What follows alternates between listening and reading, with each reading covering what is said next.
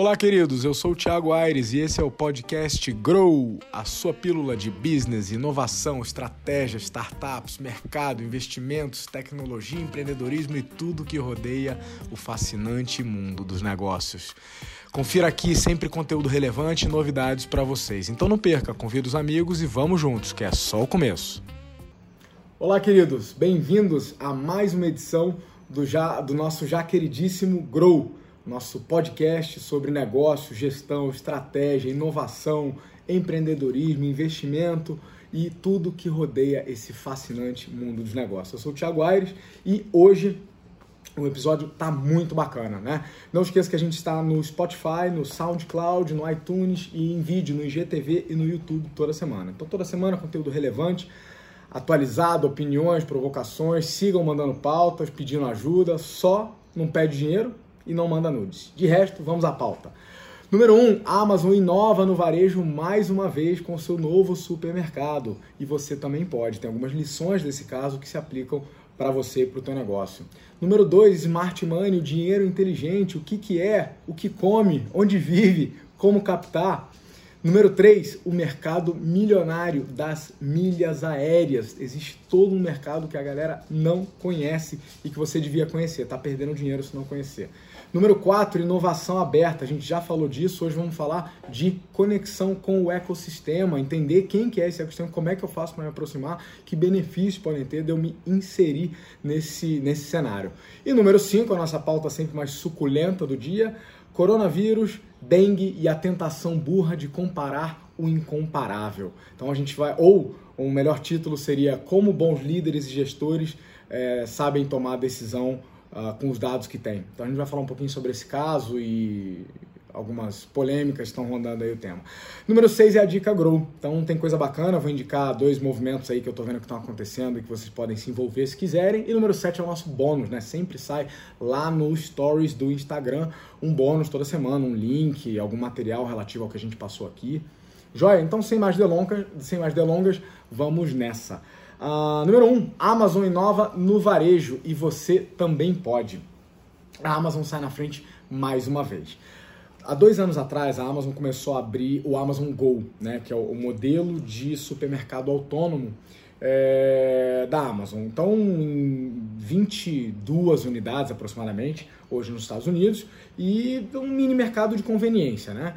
Agora a Amazon deu um passo muito maior e muito mais relevante. Ela abriu a Go Grocery, a Amazon Grocery, que é o supermercado com tecnologia autônoma. Então vocês devem ter visto na mídia, aquele supermercado que você entra, escaneia ali o seu QR Code, você tem um perfil associado a um cartão de crédito, existe uma série de sensores e câmeras no teto que estão registrando todas as, as compras, os clientes que pegam o, o, o produto, colocam no carrinho e você sai e faz o checkout transparente, ou seja, você não precisa passar por um caixa, por um funcionário, você saiu da loja, os sensores já associaram os produtos que você buscou com a sua conta e já cobra direto no seu cartão de crédito.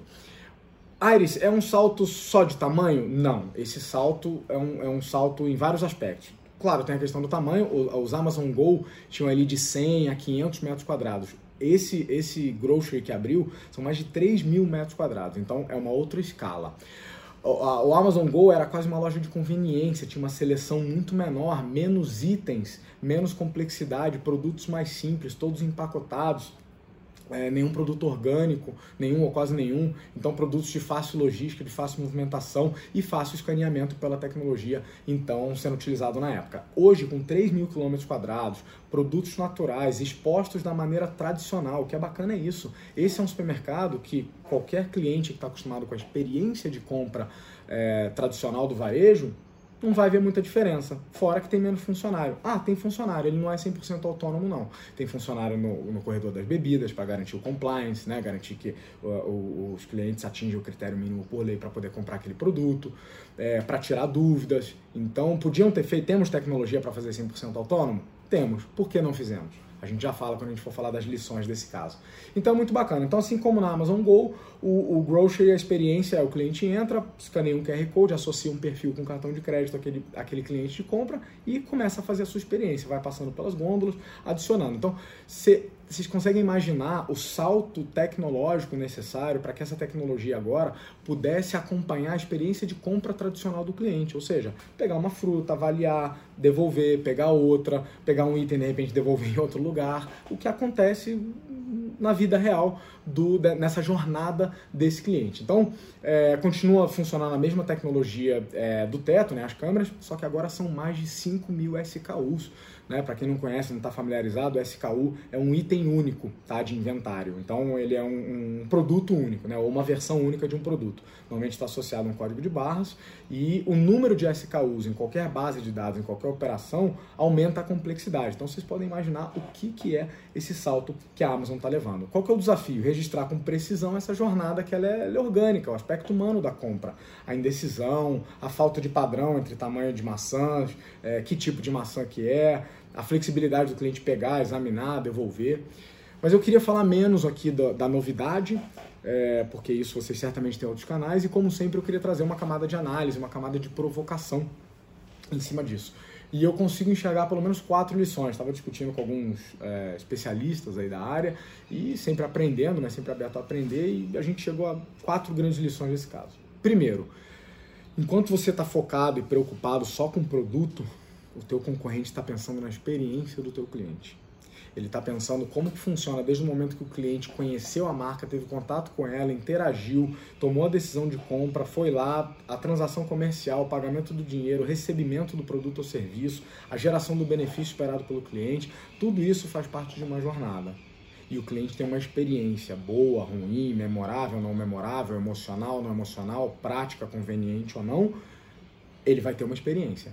Se você esquecer disso e focar somente em características do produto, existe uma chance de você estar com o bumbum na janela, como a gente diz, ou seja, um grande risco de alguém perceber ou se aproveitar dessa oportunidade. Qualquer concorrente seu provavelmente já está ligado na jornada de compra. Então, não estamos dizendo que seu produto não é mais importante, ele continua sendo absolutamente relevante, mas você não pode focar só no produto e sim na experiência. O que, a Amazon faz com um, um, um, um supermercado desse? uma experiência simulando a tradicional, muito próxima da tradicional, ou seja, próximo o suficiente para o cliente estar à vontade, mas com menos atrito. Ela é mais fácil. Fazer negócio com a Amazon é fácil. Como cliente de qualquer um dos produtos e serviços dela. Essa é uma beleza que você tem que ter no seu fluxo, tá? Então, quanto menos atrito, melhor funciona. Então ela tá, ela tá levando a grande experiência dela, que os clientes já conheciam no online, e tá levando pro físico, pro offline, tá? Número dois, se for para inovar com tecnologia, a gente já falou aqui diversas vezes o quanto que inovação é muito maior que tecnologia, use tecnologia já existente, as câmeras, sensores, o software, tudo isso já, já existia. O que ela fez, o que a Amazon está fazendo, é fazer um uso, uma aplicação, como a gente chama da tecnologia, de maneira diferenciada. E tem N casos. Né? O próprio caso dos tablets é muito parecido, o caso dos smartphones, as tecnologias embarcadas ali já existiam. Né? Tanto de é, é, software móvel, quanto de tela colorida, tela sensível ao toque, tudo isso, né? câmera portátil, isso já existia. É a combinação desses fatores em algo que resolve um desejo ou necessidade de um cliente que torna isso um grande sucesso.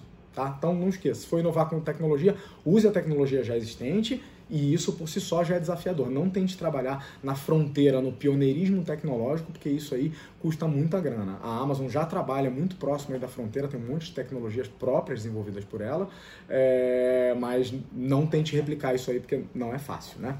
Três, tenha em conta que o seu maior desafio não é tecnológico, não é processual, ele é cultural. As pessoas têm hábitos, existe uma maneira que a sociedade está acostumada a fazer compras. Então a própria introdução dos canais online já foi uma ruptura para muita gente. Esse processo ainda está em adoção. Tem um monte de gente que nem sabe que existe a possibilidade de você comprar alguma coisa no supermercado no, através de um canal digital. A tendência é que isso se popularize, né? Nós estamos num país onde a gente tem mais é, telefones celulares do que vasos sanitários, então existe uma penetração muito grande em todas as camadas sociais. Então a tendência é que facilite cada vez mais, né? Ou seja, fique na mão de todos os clientes, todo mundo saiba e use esse tipo de canal. Mas ainda assim é uma novidade. E tenho certeza que você, nesse momento que está escutando a gente, consegue imaginar a gente, inclusive na tua família ou teus clientes, que teriam alguma dificuldade ou resistência com essa, essa tecnologia. Não necessariamente pela falta de intimidade tecnológica, porque isso se aprende, mas também pelo conforto emocional de fazer do jeito que sempre fez. Né? Então, a adoção de qualquer inovação é um dos indicadores últimos de que se ela funcionou ou não. Ela pode ser linda, tecnológica, inovadora, disruptiva, doubles, brubbles, você põe o nome que você quiser. Se ela não for adotada pelo usuário final, pela pessoa, né, é, é, pelo seu público-alvo, aí você vai definir quem é.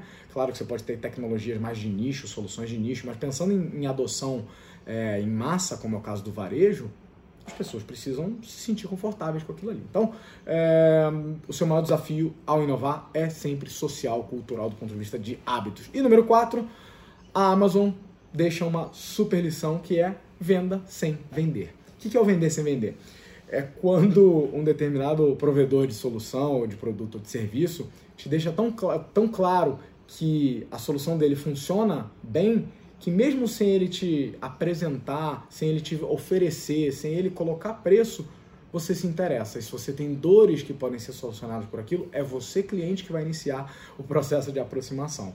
A Amazon não está fazendo isso para competir, pelo menos não no momento, né, diretamente com grandes redes de varejo, com supermercados. Ela não está entrando necessariamente no mercado dos supermercados, mas ela tem um business que é de tecnologia para o varejo, que é Retail Tech.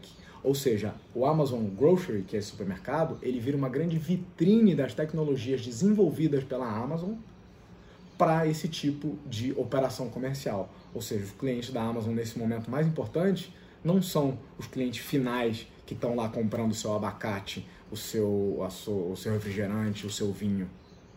Os clientes dessa iniciativa são os players de varejo que podem se utilizar desse tipo de tecnologia. Então, a Amazon está vendendo sem vender. Então, essa operação funcionando, é, vai ser lindo ver essa tecnologia se alastrar. É, a princípio só tem um, é, né, abriu há pouquíssimo tempo lá em Seattle, é, no centro de Seattle, mas a julgar pela pela capacidade de escala do Amazon Go, né, que saiu aí em menos de dois anos para mais de 20 lojas, eu não duvido que a Amazon, uma vez é, estabilizado o MVP, que ela consiga escalar isso com certa facilidade. Então, muito bacana ter essas lições, espero que sirva para o teu negócio também.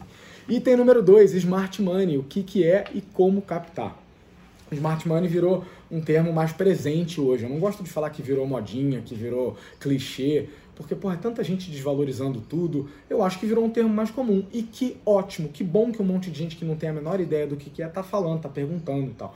Tirando, né, falsos pretensos gurus, é ótimo que um tema como esse passe a ser de domínio de mais gente, né, e se popularize, se democratize. Eu tô cansado de cagador de regra de achar que não, esse tema só pode falar quem é. Enfim.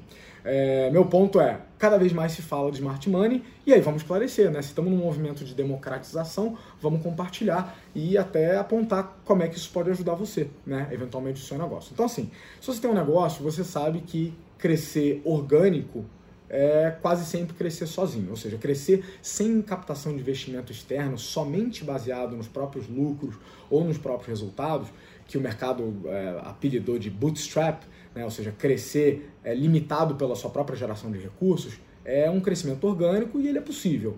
Mas ele é duro, ele é difícil, ele é demorado, ele é de longo prazo. Né? Então é muito comum em qualquer ramo, em qualquer segmento, o empresário ter que captar dinheiro né? Seja para fazer um investimento inicial, fazer o setup de uma planta, comprar uma máquina, contratar o primeiro time, botar a marca para rodar, lançar o produto, rodar a primeira campanha, até que a máquina comece a rodar. Além disso, ele também vai precisar de capital de giro, né? Ou seja, aquele dinheiro que passa pela mão dele entre ele pagar o fornecedor, depois é, é, os fornecedores, gerar o produto e conseguir pegar esse dinheiro de novo quando o cliente comprar dele, né? Isso, isso, esse fluxo é descasado, então o fluxo de caixa é um, uma coisa que mata muito o negócio no Brasil. Então vai precisar de capital. Então é muito difícil você ter qualquer negócio grande sem precisar de capital. Então, fato 1, um, é impossível crescer sem se arriscar, sem tomar dívida.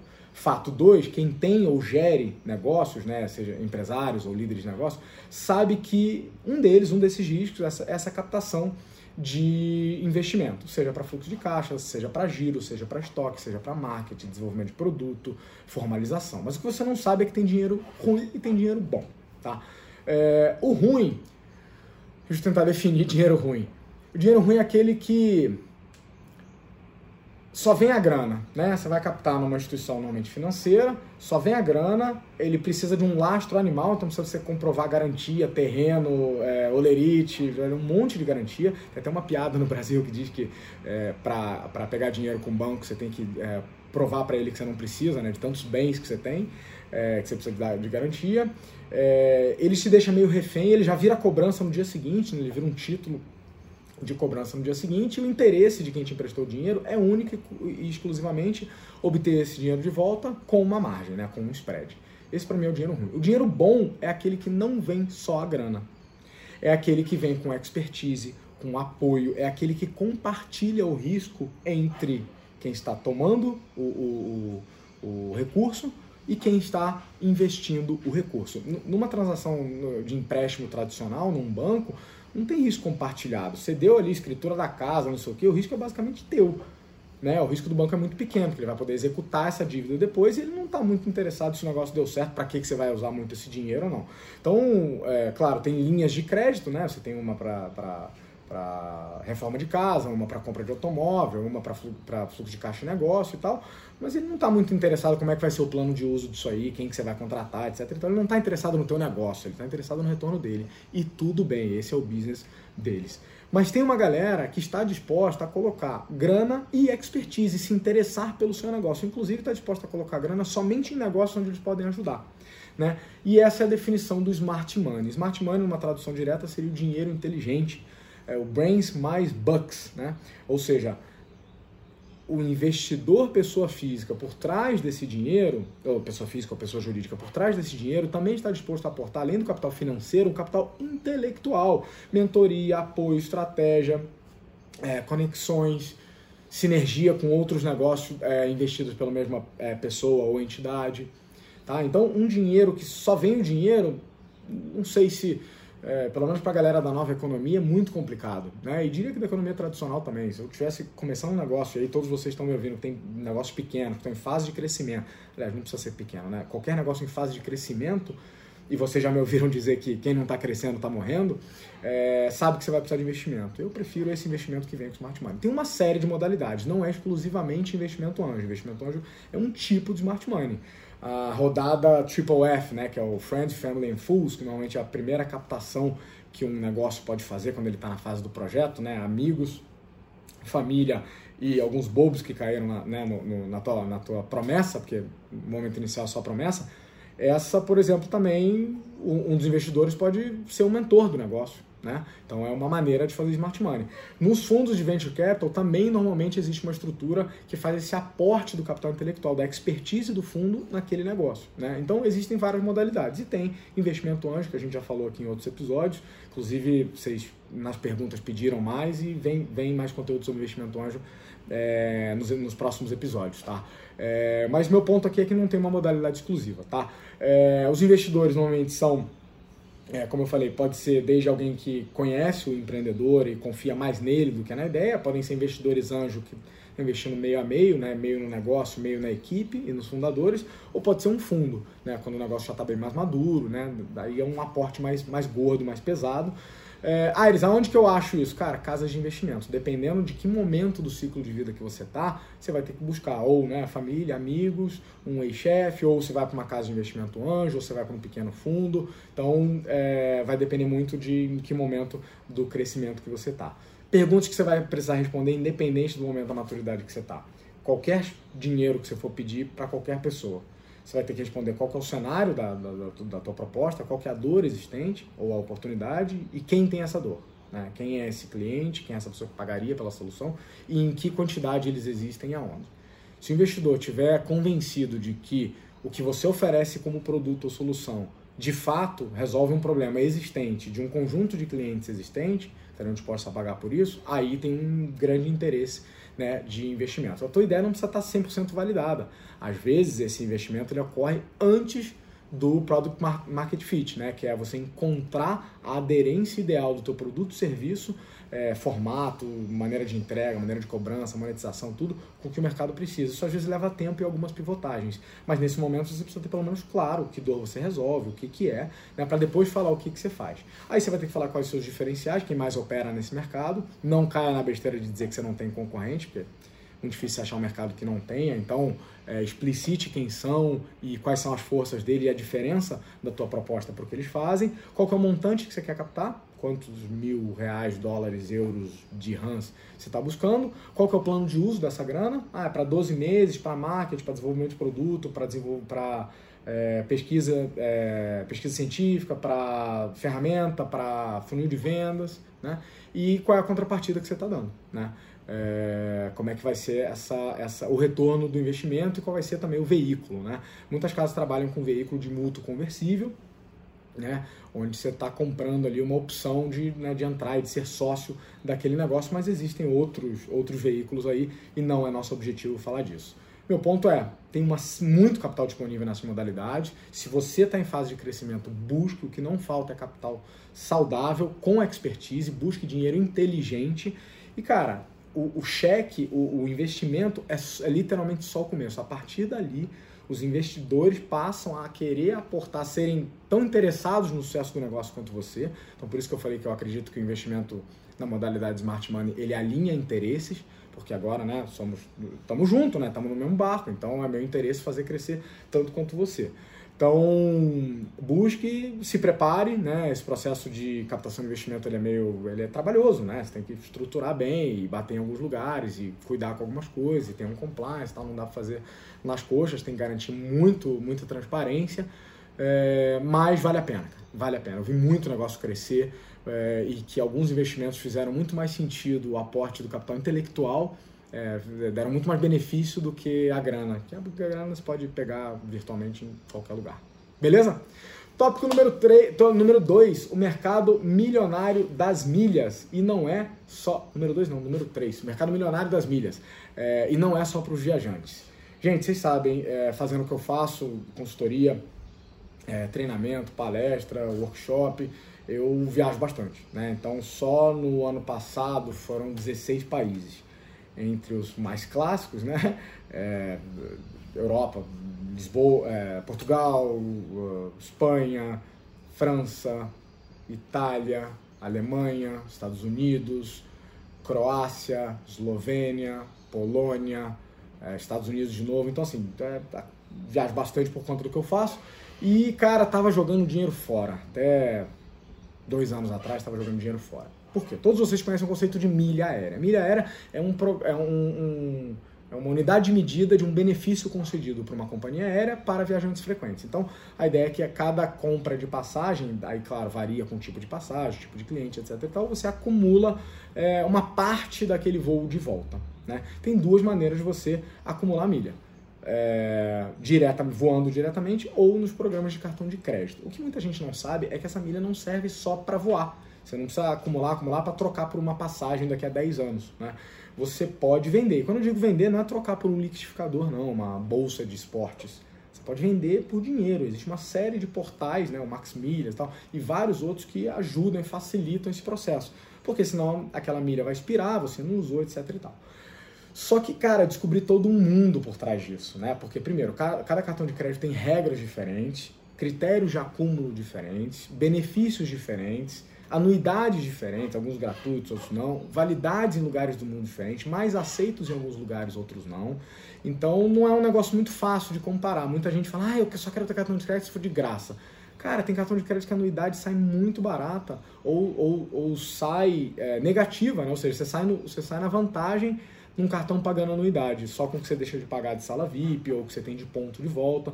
Só que as pessoas não fazem essa conta porque é um sistema complexo, realmente não é muito fácil. Então, o que, que eu fiz com, quando toda vez que eu me deparo com alguma coisa complexa, eu procuro um especialista. Eu conheci um cara, vou é, é, sugerir vocês depois na, na, dica de hoje, vou falar dele, É, e tem um monte de profissionais que ajudam a desmistificar isso e oferecem produto e serviço de como você pode usar melhor as suas milhas, tá? Então, você sabe qual é o melhor cartão para você, qual que está mais ligado ao seu, ao seu, seu tipo de consumo de grana, é, as coisas que você devia ou podia estar tá pagando no cartão, você está, muito provavelmente você não sabe disso, nunca parou para ver. Então, é bem provável que você esteja deixando dinheiro na mesa, deixando de ganhar ou perdendo dinheiro se você não souber usar bem o seu cartão de crédito. O cartão de crédito pode ser uma navalha, cara. Pode ser assim um negócio super perigoso, mas se for bem usado, é, dá muito benefício, beleza?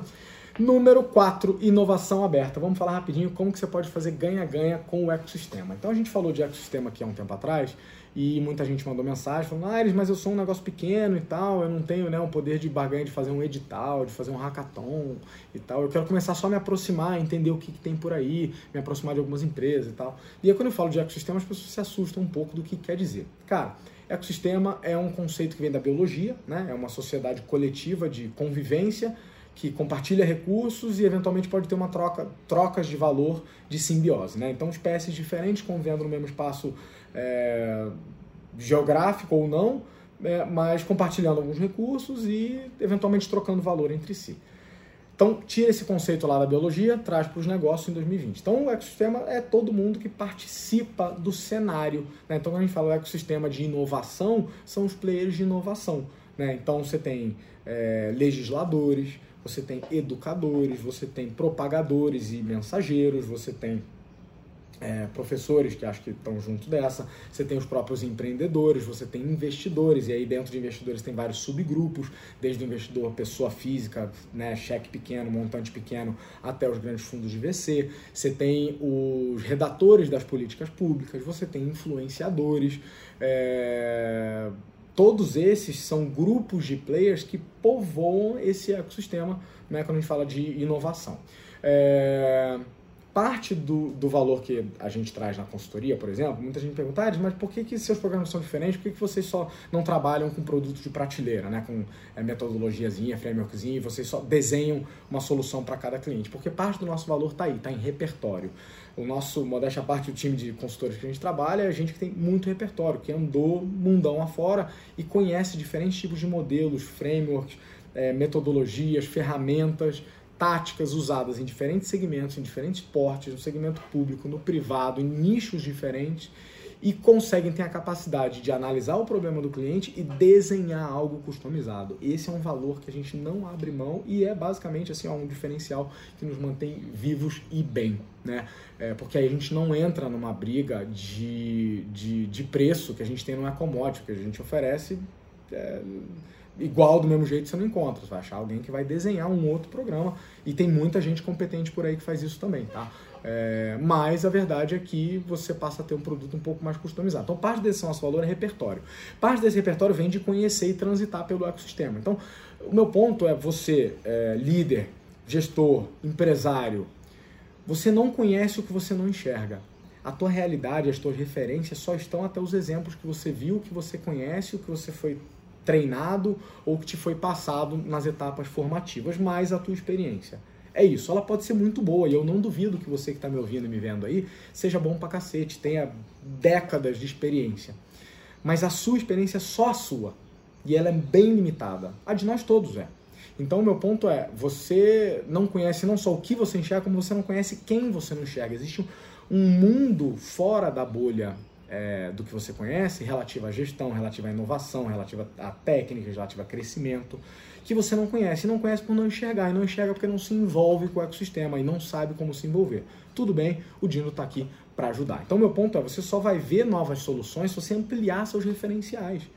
Dificilmente alguém pode chegar e falar o que, que a tua empresa precisa, a não sei que você contrate né, uma boa consultoria que vai fazer um diagnóstico antes de ter a pretensão de falar exatamente o que você precisa. Mas ninguém vai conseguir fazer isso mas nem você. Você precisa ampliar os referenciais do que, que existe por aí para poder tomar decisões do que, que eu posso trazer. Você precisa oxigenar o teu, o teu cabedal de repertório. Você precisa conhecer novos cases, novas empresas, novos negócios, novos problemas, novos projetos, novas tecnologias. Enquanto você não investir nisso, custa grana, tempo e energia. Agora, é tua responsabilidade, é indelegável. Ah, Aires, mas eu sou empresário, né? eu sou sócio, eu mando lá o gerente do comercial todo ano para uma feira, lá, para uma convenção. cara, tem responsabilidades que são indelegáveis. Acho muito bom que você tenha um programa que consegue enviar seus colaboradores para eventos assim, porque eu tenho certeza que tem algum benefício. Mas primeiro eu te recomendo medir melhor esse benefício é, é, de, de fato, né? ser pragmático. Mas tem coisas que precisa ser você. Olhar de cima, entender a cabeça de outros empresários. Então pensa no cenário brasileiro, onde a maioria, a imensa maioria dos nossos negócios é não profissionalizado, a gente está cheio de gestores amadores. E amador quer dizer quem faz porque ama mesmo. Em nenhum momento estamos chamando alguém de incompetente. Pelo contrário, competência e potencial a gente tem, mas você precisa se formar, você precisa investir nisso, porque a imensa maioria dos nossos gestores não são gestores que foram formados para isso. Né? Ah, mas eu fiz ADM lá em 1975, o resto é experiência. Meu ponto é, eu não, de novo, não estou é, é, reduzindo ou diminuindo a nossa capacidade. Meu ponto é que ela é limitada. Você realmente quer reduzir o futuro e o potencial do teu negócio a somente aquilo que você já viu e conhece? Você está satisfeito com a quantidade e a qualidade das coisas que você viu e conhece? Ou você acha que você pode enriquecer esses olhares? Então, para não ficar nessa vala comum de gestores amadores que né, é, trabalham só com o que tem e que conhece, invista. Invista tempo, invista grana em se envolver. Tem uma série de iniciativas, é, feiras, convenções, eventos, é, cursos que te aproximam, te levam para dentro dessas empresas e permite que você né, faça benchmarking, faça relacionamento com novas pessoas, novos empresários, pessoas que estão pensando em crescer, conheça boas práticas, novos fornecedores, veja inovações fáceis de fazer. Eu sempre falo aqui da inovação pragmática, daquela sacada que alguém teve no processo de captação com o cliente ou no processo do pós-venda, que por tem investimento baixíssimo e que traz um impacto grande na percepção de valor para o cliente. E aí você vai, vai ver e vai levar isso para o teu negócio. Então, enfim, pensa nisso, tá? Não dá esse mole, não. Número 5, assunto suculento do dia, para a gente começar a encerrar: coronavírus, dengue e a tentação burra de comparar o incomparável. Ou, né, como eu falei antes, é, é como grandes gestores entendem heurística para tomar decisões melhores olhando o todo. Tá? Então, assim, vocês estão vendo nesse momento de desenrolar da crise do coronavírus, a gente já falou aqui, né? É, tem uma discussão que tomou conta, né? Ah, eu devo me preocupar com o coronavírus ou a dengue, os acidentes, as pessoas que morrem na fila do hospital, os acidentes de trânsito e outras mazelas que matam muito mais gente no Brasil. É... Gente, o argumento é incontestável. Realmente, do ponto de vista de letalidade, é, as nossas mazelas sociais, a desigualdade, né, a violência urbana, o nosso trânsito, o feminicídio, a dengue, tudo isso já matou mais gente do que o coronavírus no Brasil, sem sombra de dúvida. É, e sem sombra de dúvida também, o corona já gerou mais impacto é, social e financeiro do que de fato é, é epidemia de saúde, né? É, do que morte. Mas eu não vou entrar no mérito, no mérito da discussão. Eu não sou epidemiologista, não sou infectologista, não sou da área de saúde e não quero é, discutir sobre o que eu não manjo. Mas após anos mentorando profissionais, executivos, líderes, eu quero focar no processo de como que a gente interpreta contextos e cenários e que a gente toma decisões. Então, assim, por um lado, a galera que é pró é, vamos dizer, pró-coronavírus, ou seja, que acha que isso de fato é uma preocupação e que deve dominar a nossa atenção por agora. Realmente, o Covid-19 é assustador, ele é uma variação de um vírus que já existia, ele é assustador, ele se alastra muito rápido, ele é epidêmico, ele transfere pelo ar, é, ele mata, ele ainda não tem é, cura, já tem mais de 30 mil pessoas infectadas no mundo. É, cidades inteiras de vários países isoladas, sitiadas por exército e polícia, igual né, nos no filmes de ficção científica que a gente assistiu durante a infância, né, gente que não pode sair de casa, toque de recolher. É assim que está hoje. Tá? É... E, enfim, alcance em todos os continentes, todos os continentes começando a reportar não só o contágio de gente que viajou, mas os primeiros contágios dentro do continente, ou seja, né, a doença se espalhando ali, inclusive no Brasil. Para o pessoal que está defendendo que né, existe muito alarde, não é para tanto e tal, eu entendo, realmente é letalidade baixa, existem problemas sociais maiores e mais complexos. O erro dessa discussão toda é tomar um lado, achar, achar que esta merda é time de futebol. E dá, ou você é desesperado com o corona e não dá bola para dengue e não dá bola para os outros problemas que o Brasil tem, ou você diminui a atenção e acha que isso é bobeira, que é muito alarde, que não vai chegar. Não existe, esses dois extremos não existem. Tomar lados dá um certo conforto emocional.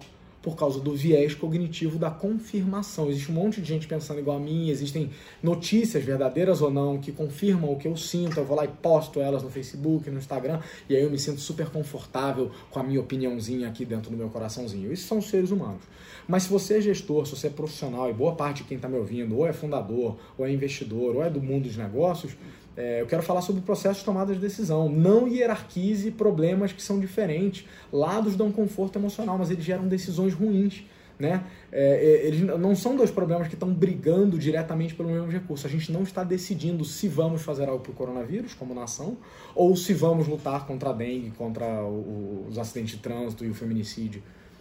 Esses são ambos problemas que vão ter que continuar sendo é, é, é lutados, endereçados e combatidos mas isso não quer dizer que a gente não tenha que fazer uma força-tarefa e, e, cuidar com um negócio que a gente mal entende direito o que, que é que é essa epidemia nova. Então, assim, entenda heurística. Né? Heurística é o processo de tomada de decisão do cérebro. Então, se você tem como input lixo desses é, lados, ou seja, uma decisão já emocional, é, informação ruim, fake news ou a sua bolhazinha de amigos, que dá esse conforto emocional da tua opinião, tudo isso é input ruim, é input lixo. E o processo de heurística vai dar um output lixo. Então, ele consumiu uma entrada ruim, ele vai produzir uma decisão ruim. Então, você, como líder, como empresário, como gestor, saiba filtrar as informações, saiba filtrar as suas fontes, identifique os seus viés cognitivos, afaste as emoções e aprenda que muitas coisas você não vai ter que escolher um ou outro. A gente vai ter que lidar com os dois. É igual perguntar na sua empresa se você vai é, cuidar da auditoria tributária que está acontecendo agora ou se você vai se preocupar com o lançamento do seu produto. Você vai falar, bicho, eu não tenho essa escolha de, né, de escolher o filho mais bonito. Eu tenho que né, atender aqui um compliance legal, tributário, regulatório e eu tenho o lançamento de produto que está ligado à minha sobrevivência, à minha perenidade, ao meu sucesso no mercado e atender ao meu cliente. Então, é, cuide com isso, né? Quando não são decisões é, que estão competindo pelo mesmo recurso, você não vai hierarquizar. A Covid requer um tipo de, de resposta que é emergencial, que é força-tarefa, que é contenção, mobilização, preparação de hospitais, preparação de profissionais, é, o encontrar da solução né, química lá, da, da vacina, tem impacto econômico, tem impacto social, já tem milhares de mortos, tem cidade isolada. Então ele precisa de um tipo de resposta. Enquanto que o Brasil, como nação e as instituições estabelecidas, vão continuar lutando com dengue, acidente de trânsito, é, imigração, desigualdade, problemas que são mais complexos, mais contextuais. Né? É, de uma, é de uma superficialidade colocar, tentar colocar esses temas em hierarquia. Tá? Então, assim, ó, é, uma, algumas dicas, né? Não caia nessa falácia besta de é, ter que decidir entre o urgente e o importante. Né? Você vai ter que continuar a gerenciar essas coisas no seu negócio e elas vão continuar existindo. Você vai ter que escolher, por exemplo, produzir e vender? Não existe, né? É, tem um cliente que uma vez deu um feedback pra gente, falou, cara, a gente contrata vocês, é, apesar de vocês não serem baratos, e a gente continua contratando vocês porque vocês nos ajudam a saber o que fazer, mesmo quando não se sabe o que fazer ou seja, um processo de tomada de decisão, de leitura de contexto e de é, produzir o melhor output possível com as informações que tem, ele é um pouquinho de ciência, né? tem método para isso. Né? E como somos todos humanos, a tendência da gente deixar o, né, a camada errada do cérebro tomar decisões por nós é muito grande. Então, é, líderes, bons líderes analisam o cenário, distanciam emoções, buscam dados confiáveis, descartam dados sem fonte, fazem planos abrangentes que olham o todo, atacam cada prioridade pontual, urgência e importância conforme o assunto pede. Uma empresa é uma máquina, uma sociedade também, ela é complexa, não dá para olhar uma, um pedaço de cada vez, né? E essa empresa, o teu negócio não vai sobreviver de decisões isoladas e pontuais. Beleza? Queridos, para fechar, número 6, as dicas de hoje. Então, a gente sempre dá algumas dicas relacionadas a algum tema que a gente conversou. Então, de hoje a gente falou de smart money e falou de ecossistema de inovação. Então, eu vou dar uma dica para vocês que é deem uma olhada no mapeamento de ecossistema de investimento que saiu agora no final do ano passado, publicado pelo pessoal da Júpiter. Eu vou inclusive liberar esse link lá no bônus, tá? É um mapeamento muito bacana de players de investimento. Então, se você é um negócio está buscando crescer, ali, cara, é um buffet que tem para todo mundo. Para todo mundo no sentido de que tem um tipo de investimento e uma porta para você bater dependendo do seu caso. Se você precisar de ajuda com isso, manda um DM, eu, a nossa equipe podemos te ajudar, mas a ideia é que você com isso consiga se achar e pelo menos saber por onde começar e a partir daí ir seguindo. Então essa é a primeira dica. Segunda dica sobre milhas. Ontem, dia 3 de março, saiu, começou a Semana das Milhas com o Norton. O Norton Reveno é um profissional que eu comentei antes, que eu conheci, que é super focado nessa questão das milhas, o que dá para fazer, o melhor cartão de crédito, melhores E como essas é, é, políticas mudam sempre, tá, ele está sempre super atualizado. Eu acompanho muito o Instagram dele, já ganhei muita grana com as dicas dele. E hoje tenho excelentes escolhas de cartão de crédito, as salas VIPs que eu uso. Então, assim, é, o que, que eu pago com cartão, o que, que eu não pago. Então, é, sigam, ele está fazendo uma semana inteira de programação sobre esse assunto. Quem não conhece já está atrasado, porque começou, eu acho que ontem. É, vejam lá, tá? Eu vou, também vou dar o, dar o link aqui para vocês. É, e terceira, terceira dica, conexão com o ecossistema. É, eu fui convidado recentemente para fazer parte da missão Hyper. A Hyper XP é uma empresa de educação que faz programas de treinamentos dentro do ecossistema é, de negócios. Né? Então, são treinamentos e grupos e missões dentro das empresas. E a próxima missão vai ser aqui no Brasil, aqui em Curitiba, e eu fui convidado para ser um dos conteudistas, né? E vou comandar um pedaço da programação pelo pessoal da HyperXP. Recomendo demais. Se você ainda está né, precisando oxigenar, precisando se aproximar do ecossistema, essa é uma maneira fácil e, enfim, parece que é um investimento que faz sentido para muitos negócios, nem que seja para relacionamento e para benchmark também, né? Não só network, mas também benchmark de boas práticas para o teu negócio. Cara, invista nisso, seja nessa, nessa dica ou de qualquer outro jeito, e se tiver dúvida, manda uma mensagem para o Dindo. Para fechar os bônus, vai lá no Stories, sempre depois de publicar isso aqui, vai estar tá lá no Stories, é, algum link, algum material, alguma pesquisa é, relativa aos papos que a gente bateu. É isso, queridos. Chega por hoje e até semana que vem. Não deixem de mandar seu comentário, sua sugestão, a sua dúvida para continuar populando e fazendo esse grow aqui máximo de, de geração de valor para todo mundo. Beleza? Compartilha com os amigos e vamos nessa. Só o começo. Grow!